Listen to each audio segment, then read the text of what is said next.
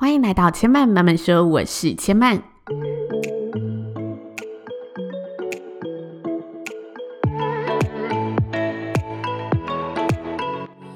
目前频道在 Apple Podcast、Spotify、KKBox 以及 Google Podcast 都听得到。喜欢的朋友欢迎帮千嫚订阅并留言评论，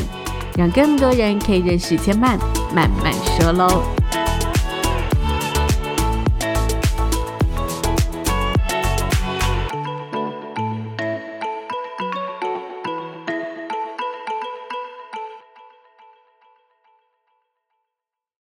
生命的厚度从看见生活开始。欢迎来到看见生活的系列。今天呢，千嫚一样要来跟大家分享我在录制《谁与争锋》的比赛花絮。然后分享的花絮呢，一样会用三分钟的时间跟大家分享我在舞台上所呈现的比赛内容，再用五分钟的时间聊聊故事的诞生过程，还有一些珍贵的漏网镜头。这一次呢，我们要比赛的主题是程序行销。那整个规规则呢是战队导师他会抽取六个主题，因为一队有六个人，再由各队呢自行去做分配。那最后呢，我选择的城市是新竹市。我会选择它的原因非常的单纯，因为我跟他呢是最不熟悉的，然后最陌生的，顶多就是几次到新竹工作，就是穿梭在饭店和高铁之间，我从来没有到新竹去旅行过，所以也等于我我没有研究过这个城市，对它是没有任何认识的，因此呢，我就决定选择这个最陌生的城市，然后希望自己可以以新的视野、新的角度去认识这个新竹市，不带任何既定印象的去看见新竹的美。因为我觉得其他城市我多多少少都有接触过，然后你其实一听到地名，你就会有一个印象说，哎，我在这里要行销什么？但我觉得这样子其实会把自己局限住，所以我后来呢决定选择一个我最不熟悉的城市。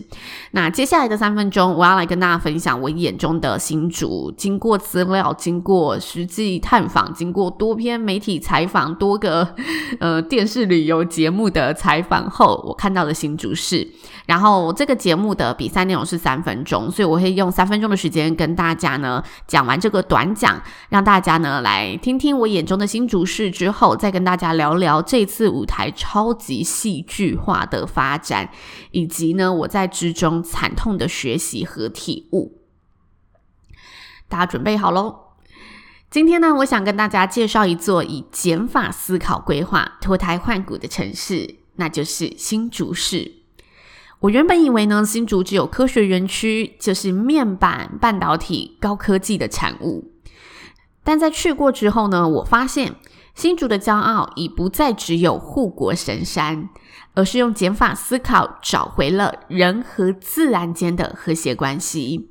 所以，如果呢，你想要在一天之内体验一场人文和自然融合的轻旅行，我会向你推荐新竹市。环抱新竹市的母亲之河是头前溪，头前溪的左岸呢，有一条绵延十公里的绿色廊带，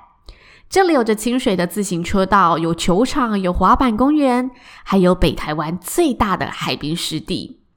大家可以带孩子来到这里观察生态，全家一起看夕阳，迎着风骑自行车，或者漫步在新竹左岸。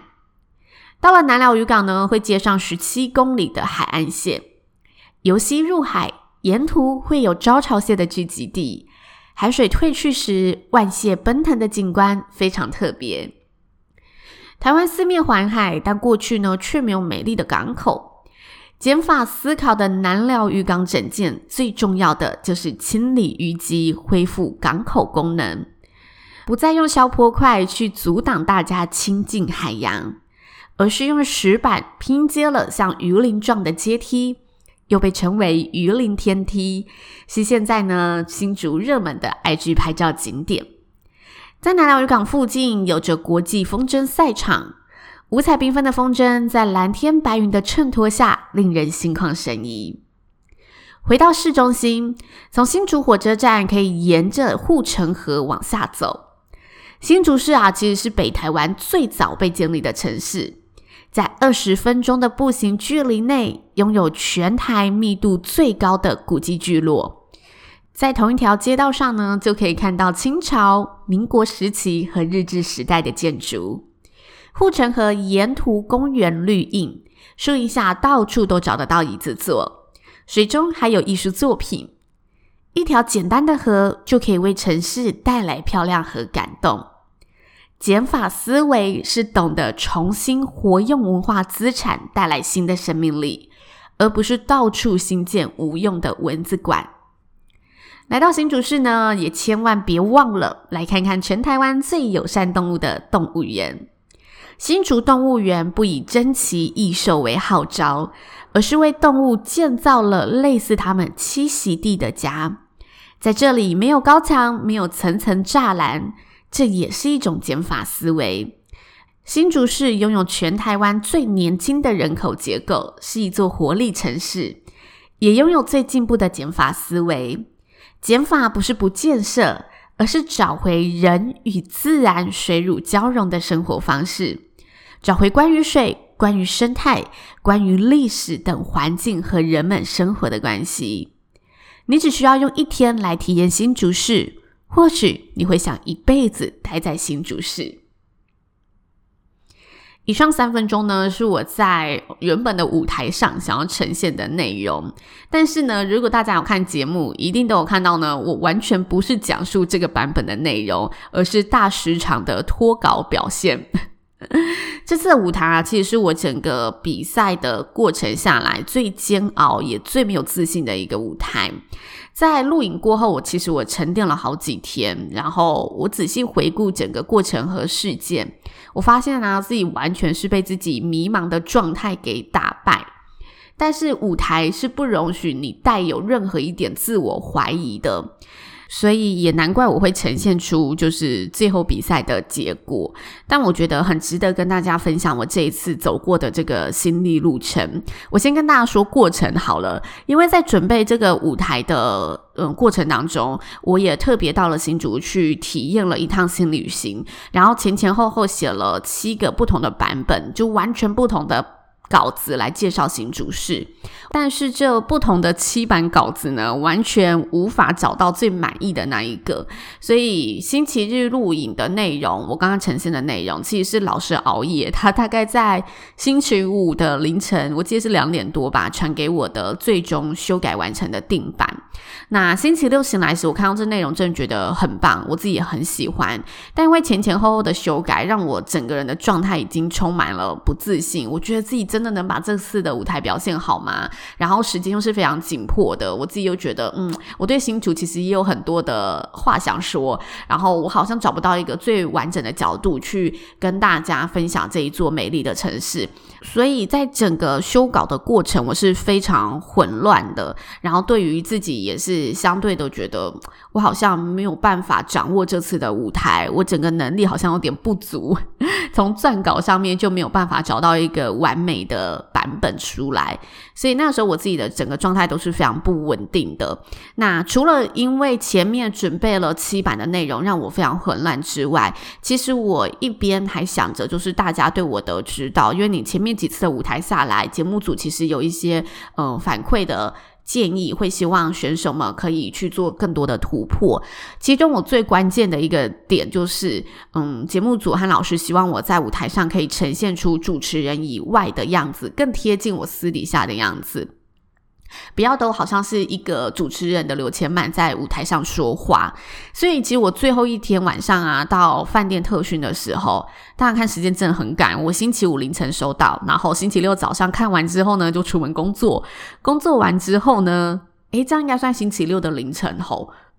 嗯，总之就是星期六我醒来才确认好这一份定稿，然后星期六就工作完之后，晚上到饭店特训，隔天一早就要录影。那我整个特训的过程啊，老师真的是细心的调教，倾囊相授，我真的非常感谢老师，因为他仔细的告诉我，我的眼神、手势，一句一句的去雕我的语气、表达方式。我们光是嗯不到五句话的第一段，就雕了快一个小时的过程。但因为我觉得舞台的呈现啊是真实的，它是一种人生的经历，跟你整个历练消化所呈现的样貌。所以我在整个过程当中，我完全没有好好的消化这一些东西。我开口的第一句话，完全想着昨天老师教我说第一句话，眼神要放哪里，语气要怎么设定之后，接下来第二句话，我该怎么样去做我眼神和肢体的展现。我光想完这两部分啊，我讲完第一句话，脑筋就一片空白。就我真实在舞台上脑筋浮现的思绪，我就想啊，那我下句要说什么？我手该放哪里？我的眼神该看哪里？但其实啊，我事后看影片，我整个人超级僵硬的，就我已经是呃很紧绷的在面对那一个舞台，然后没有处理好我该处理好的状态，跟我自己应该消化的内容，然后就去应战，所以等于我始终没有整理好我自己要走哪条路，然后在各方的建议中迷失了自己的信心，我没有相信。我自己可以呈现好这一次的演出，所以舞台也没有办法支持我，给了我这个最真实的结局。虽然我最后还是本能的咬紧牙根的完成了三分钟的舞台，但整个内容呢，真的是凌乱不堪。它等于是我七份稿子里面的结合混合版。的调和版，我就东抓一点，西抓一点，然后脑袋记着什么，就赶快把它串起来，赶快呃撑满三分钟。我当下的状态真的就变成这样。不过我最后就是呃结束那一次录影，但是非常惨痛的经验，我自己也觉得丢脸丢到电视去了。而且我录完你几天之后啊，我真的是每一张开眼就会马上想到这件事情，每天睡醒就是第一个想到，我怎么可以在舞台上这么丢脸。连续好几天呢，只要想到这个舞台，都会呈现一种非常懊悔的情绪，就有点恨自己，恨铁不成钢的感觉。那，嗯，我其实后来啊，就是沉淀了很多天，我觉得自己得到的第一个最大的醒思，就是其实这舞台也反映出我的能力还有很多可以更好、更进步的地方，要去挑战和学习。然后。其实我在懊悔的那几天啊，我发现了一件非常奇妙的现象。就是我每天醒来，我就想到啊，我的舞台讲完第一句话就忘记了第二句话，我怎么会这么蠢？我就在脑海想着这些事情嘛，然后就想着第二句话不过是什么而已啊，然后我就会呢顺着第二句话，真的把我三分钟的内容完全的讲了出来，就我连续几天都可以做到这件事情。后来我就觉得，诶，不对啊，那为什么我明明这些稿子的内容都这么熟悉了，但是在舞台上却呈现不出来呢？就为什么我在舞台上思绪是这么混乱的，然后会呈现脑子一片空白的一个情境，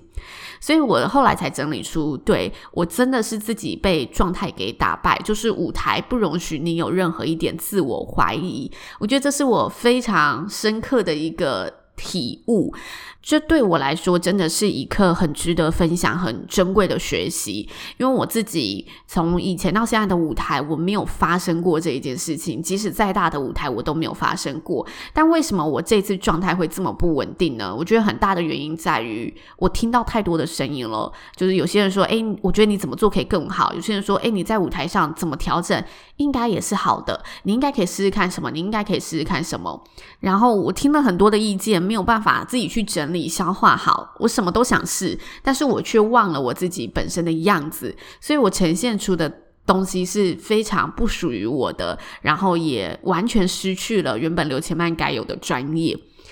嗯，我后来想，嗯，对，我其实面对很多大型的舞台，为什么我可以就是呃，即使紧张，还是可以表现得很好？我觉得很大原因是我那个时候知道我要呈现的就是我的专业，我起码没有那么多就是对于我个人表现的声音出现。我的任务就是把这一次的舞台给照顾好。但因为这个比赛它有很多你个人的东西、个人的心态要去调整，所以那时候我就真的是乱了自己的节奏。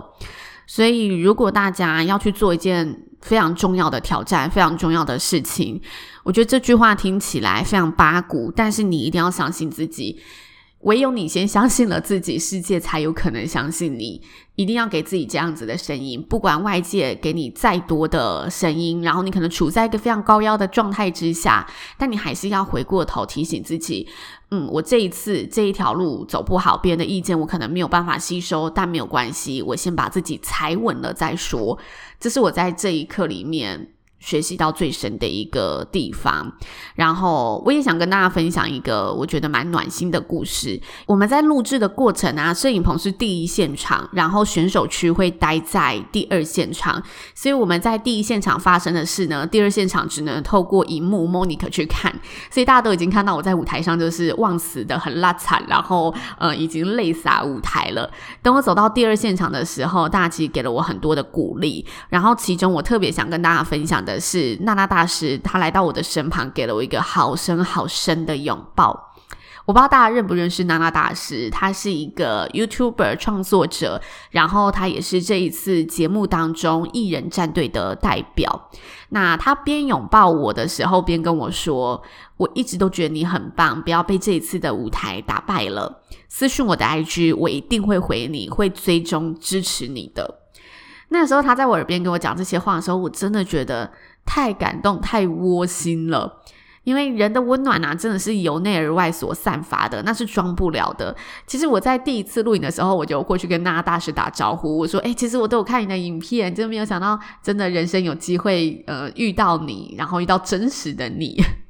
因为其实我们有时候看 YouTuber 还是会觉得他就是活在荧幕中的人，但那一次就第一次相遇的时候，我就有告诉他，我真的很欣赏他的作品。那我其实会欣赏娜娜大师的作品，是因为我觉得他的影片总能带给大家一种欢乐感，然后很有能量的感觉。后来他给我这个拥抱之后呢，我就觉得，嗯，这个能量不是没有道理的。就他真的是本身的人就是这个样子，然后娜娜大师他在八月的时候要开个人演唱会了，预计五月底会售票，但我不知道会不会受疫情影响啦。不过无论如何，我一定会设法到场支持，因为我觉得他真的给了我一个很大的鼓励，然后我也希望可以去支持持续在散播欢乐、散播温暖、散播能量的人，无论是创作者还是。YouTuber 各种类型的艺人，我觉得这些他用自身的能量来渲染出来，带给别人、带给更多人能量，都是值得我们去珍惜的人事物。所以，如果大家呃也喜欢娜娜大师，然后还不知道他要开演唱会的消息，刚好这个消息可以带给大家。然后，如果大家觉得诶想要为生活注入一点能量，也推荐大家，也许可以去看看娜娜大师的作品，我觉得很棒哦，一定可以带给你欢乐、带给你正能量的那种影片、那种作品。好啦，那以上呢就是千曼这一次在《谁与争锋》这一档节目当中的学习，也跟大家分享。千曼慢慢说，今天就说到这里喽，也邀请大家下次再来听我说喽，拜拜。